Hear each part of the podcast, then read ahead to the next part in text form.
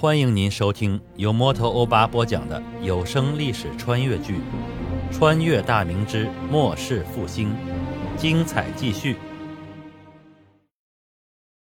周雄猛地抢前几步，冲入人群之中，抡起铁锤横向扫了半圈。一米五的铁锤加上手臂的长度，他周边两米多的范围内的数名贼人被扫中，惨叫声中倒地不起。贼人见周雄勇悍无比。惊慌之下，纷纷避开，涌向他两侧的重甲部族们，在周雄的带领下横冲直撞，片刻功夫便将迟钝的贼人的阵型打破了一个口子。身后的长枪手、刀盾手迅速跟进，枪刺刀砍，将突破的缺口扩大开来。官军甲兵这一冲击，虽然杀伤的贼兵人数不多，但破坏力和威慑力是足够大的。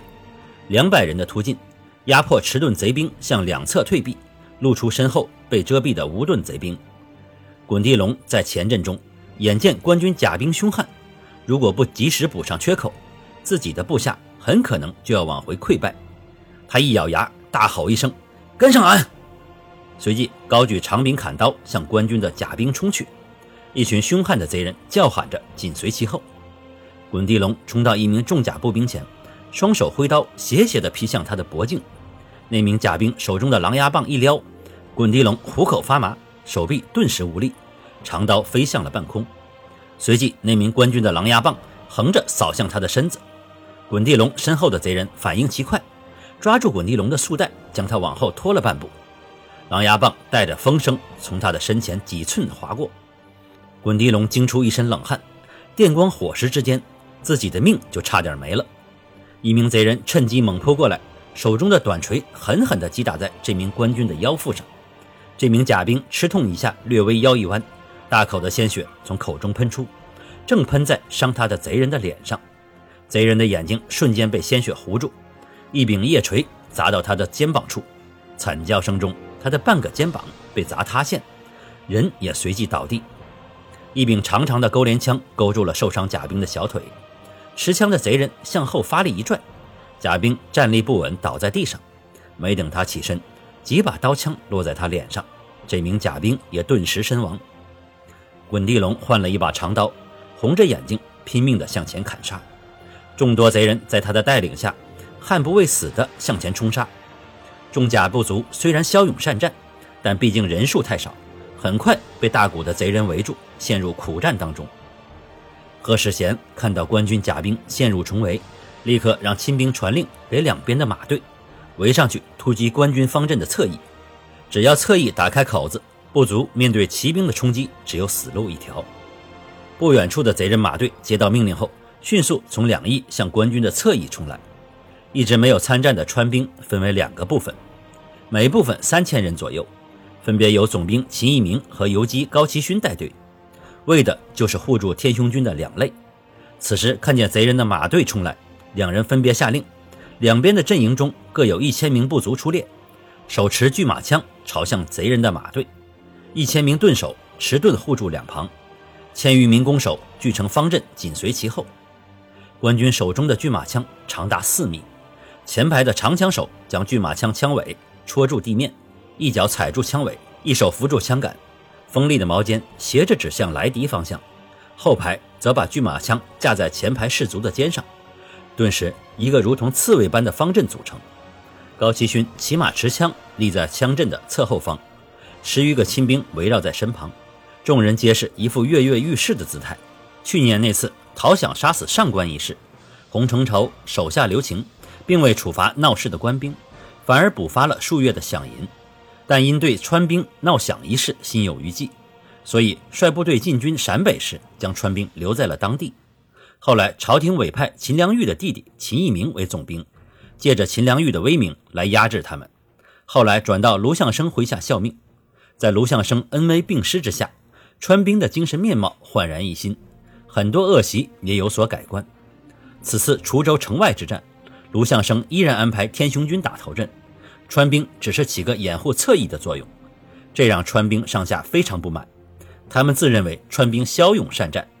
自当作为先锋冲杀在前，那样才能立功赚取赏银。只是作为掩护友军的后备队，有大材小用之嫌。几个千总、把总找到秦高二人，让他们出面找都帅，要求和天雄军调换位置。秦一鸣性子软弱，两边都不想得罪。高奇勋可不是吃素的，凭借着日常树立的个人威望，将那几个将军大骂一顿，方才作罢。贼人马队约有五百余骑，冲至官军百余步时，枪阵已经摆好。贼人们望见森然的枪阵，顿时头皮发麻，陡然之间马速放慢下来。他们的本性是劫掠无辜，可不想拿命去换银子。平日遇到这种情形，他们是不会直冲的。但现在是两军激战。一旦马队畏敌不前，那可就是大大影响士气。一旦战败，那些大头领可不会饶过他们。但要是想突破官军的方阵，那这座枪阵是根本绕不开的。两军激战时，地面腾起的尘土遮天蔽日，原先被挡住视线的贼人马队冲杀过来，才发现官军的马队早在部族大阵两里开外，一直被部族的阵型所遮掩，并且为了不被对面的贼人发现。连旗帜都没打，一大片红色衣甲组成的风狮阵虎视眈眈，一旦冲锋的命令下达，片刻之后便会冲入己方的大阵之内。现在他们只是等待贼人阵型被破开而已。冲在前面的贼人吓得亡魂皆冒，纷纷扯住缰绳控马，战马在枪阵前几十步画了个弧形，便要转回。高奇勋反应迅速，大喝一声：“剑！”早就弯弓搭箭、准备就绪的弓手们，随着喝令松开手中的指尖，千余支长箭飞向前方。正在减速转弯的贼人们顿时惨叫连连，几十名贼人或是直接被射中，或者是坐骑中箭。已经转过弯的贼人们拼命打马奔逃，后排的贼人骑兵虽然不明所以，但多年形成的默契使然。大多数贼人在没进入官军弓箭射程之内时，便开始拨马奔逃而去。所以，官军的第二波弓箭只杀伤了数名贼机。高奇勋破口大骂：“龟儿子，跑得比兔子还快！”卢象升发觉战况进入僵持阶段，往日很少和官军硬拼的贼军，今日一反常态，依仗着人数多出官军数倍之力，硬是顶住了重甲不足的巨大冲击力。尤其前排近万的贼人已经打出了血性，悍不畏死的与官军展开肉搏。两百名重甲不足，已经伤亡数十人。长枪兵的阵型在贼人的冲击下也开始松动。卢象升果断下令：“掷弹兵上，马队准备冲锋。”后阵一百名掷弹兵分成两部，在两名把总的带领下大步向前，迅速奔向枪阵两侧。因为重甲不足已经杀入了贼人的阵内，贼军避其锋芒，纷纷涌向两边。大团的贼人密密麻麻地挤在一起。长枪手组成的方阵只有三排，最后一排距贼人也就十步开外，随时准备向前，以便填补前排官军伤亡留下的空缺。随着战况的深入，长枪手的伤亡逐渐扩大了起来。两部掷弹兵到达后站成一排，在把总大声的喝令下，吹燃手中的火绳，点燃震天雷的引信。默数五六息之后，纷纷将两斤重的震天雷奋力地向前掷了出去。因为陶罐制成的震天雷在落地后没有爆炸就被摔碎，所以在军器间的指令下，锦衣卫从各地寻找到很多铸造铜器的匠人，用生铁铸成薄薄的外壳，除了体积较大之外，已经和后世的手雷基本类似了。这些掷弹兵都是经过严格挑选，不光是力气大，还要沉稳细心之辈。要是心思不够沉稳，临阵慌乱。引信刚点燃或者没有发力投到自家的阵营中，那产生的效果将会大大不同。为了安全起见，军器间制作的震天雷引信较长，需要近十息才会燃尽。震天雷要在燃着后五六息才能投出，那样基本上在落地后瞬间就会爆炸，杀伤力自不必说。如果刚点燃就投出去，落地后还要继续燃烧数息，在密集的人群中，引信很可能被踩灭。那震天雷根本就没有用，后者更加可怕，毕竟是在自家的阵后投掷，很多人慌乱之下瞬间没了力气。如果震天雷落到前排的自家阵中，那造成的后果将是毁灭性的，自家严密的阵型会瞬间崩溃。因为这些毕竟不是后世热兵器时代的散兵阵型，冷兵器时代阵型必须紧密才有杀伤力。交付震天雷时。军器间特意派了几名制作震天雷的匠人前来指导，挑选出来的掷弹兵也是日日训练，直到形成了下意识的反应后方才成型。百枚震天雷从长枪手的头顶飞过，落入几十步外密集阵型的贼人阵中，很多贼人被从天而降的震天雷砸中，没等反应过来，火光崩现，随即震耳欲聋的爆炸声连环响起，断肢残臂四处横飞。经过改良的震天雷威力非同小可，除了弹壳破碎造成的杀伤力以外，里面掺杂的碎铁片、瓷器碎片也四散飞溅。给众多连布甲都没有的贼人造成了巨大的杀伤，很多贼人的面部布满了碎片，眼睛也被迸射的碎片刺瞎，捂着眼睛哀嚎惨叫。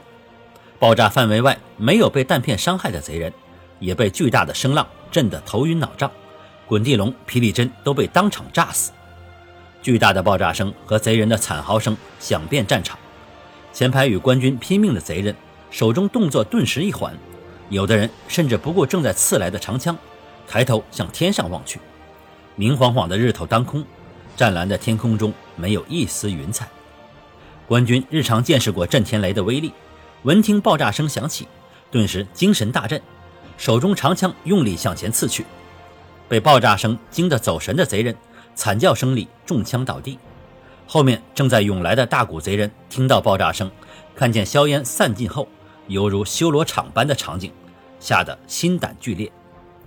天爷爷打雷了，呃，官军施法术了，快跑快跑！各种惊恐的叫嚷声中，有人率先向后奔逃，然后迅速蔓延开来。前中两阵的贼人开始大面积的溃逃。早先跑回来的马队头领已经告知后阵的贺世贤、高神通，官军马队正在不足阵后待命。此时，远处爆炸声传来，爆炸产生的硝烟。和扬起的烟尘遮天蔽日，还没搞清楚发生什么状况，成千上万溃逃的贼人向他们席卷而来。贺世贤骑在马上，已经看到远处的官军马队身影开始出现。他叹了口气说道：“俺们走，今日败了。”随即拨转马头向北驰去。他的一众亲信驱马紧跟其后。高神通也是咬了咬牙，大喝一声：“走！”